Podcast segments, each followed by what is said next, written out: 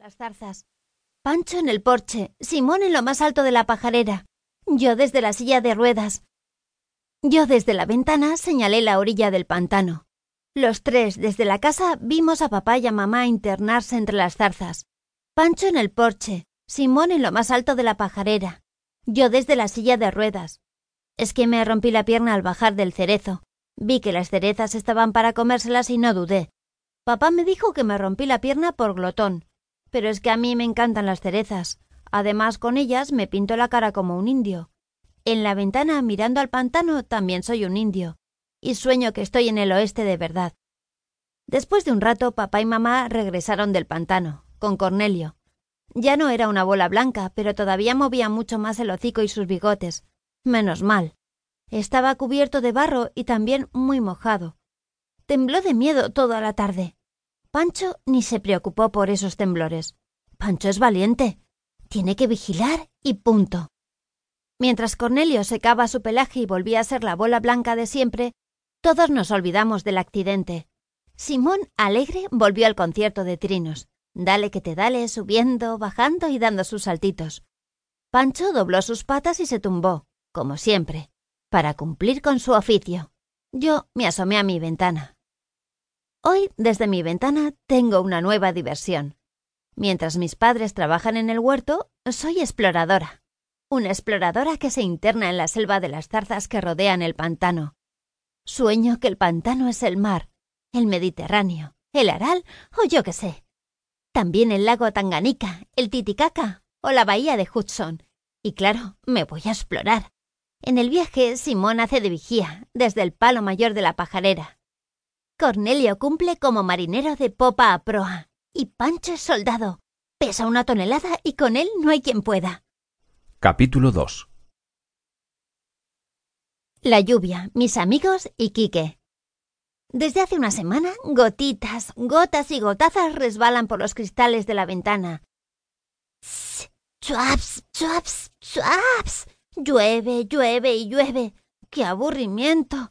La ventana es mi atalaya, la que más me gusta. Tengo otras, el último escalón del porche, la mesa de ping-pong en la bodega, pero como la ventana, ninguna. Desde ella lo veo todo, menos hoy, que llueve sin cesar y truena todo el día. Brum, brum. También hay relámpagos y a veces viento. Lo peor son los rayos, comenta mi mamá asustada. Hoy no he ido al huerto. Observo cómo los rayos iluminan el cielo que está encapotado y negro. No entiendo por qué dice mi mamá que lo peor son los rayos. A mí me gustan los rayos. Son flechas. Primero surcan el aire y luego se clavan en la tierra y al final desaparecen. Solo eso. Yo no les tengo miedo. Cuando sea mayor, juro que tendré un arco gigante para disparar rayos, o si no, relámpagos. Mi padre ha contestado. Sí, parece el diluvio universal. Yo, acurrucada en su regazo, repito. El diluvio universal. Papá lo sabe todo. Sabe mucho de la lluvia, del huerto, del pantano, de animales. Debo aprender de él. Por eso he dicho lo que he dicho, para acordarme la próxima vez que cayese el diluvio universal. Entonces papá y mamá han comenzado a reír. Me miraban y reían, una y otra vez, a carcajadas. Estuvieron así media tarde, risotada va y risotada viene. Y yo con la mosca en la oreja, como dice mamá cuando se enfada. Porque es la verdad, sus risas me molestaban. Estoy más que enfadada. Pero son papá y mamá, claro. Simón también se ha enfadado. No ha dicho ni pío en toda la tarde. Tal vez por las risas de papá y mamá. Simón es así. Cuando algo le suena raro, deja de cantar y se hace el fantasma. Como si no él existiera. Se queda silencioso e inmóvil en lo más alto de la pajarera, igual que la esfinge esa que fotografió mi mamá cuando fuimos a Egipto. Le gusta tanto que la colgó en la pared del salón y allí está. Por su parte, Pancho ni siquiera ha bostezado. Siempre que papá está en casa, cierra su ojo semiabierto y ala, se dedica a dormir.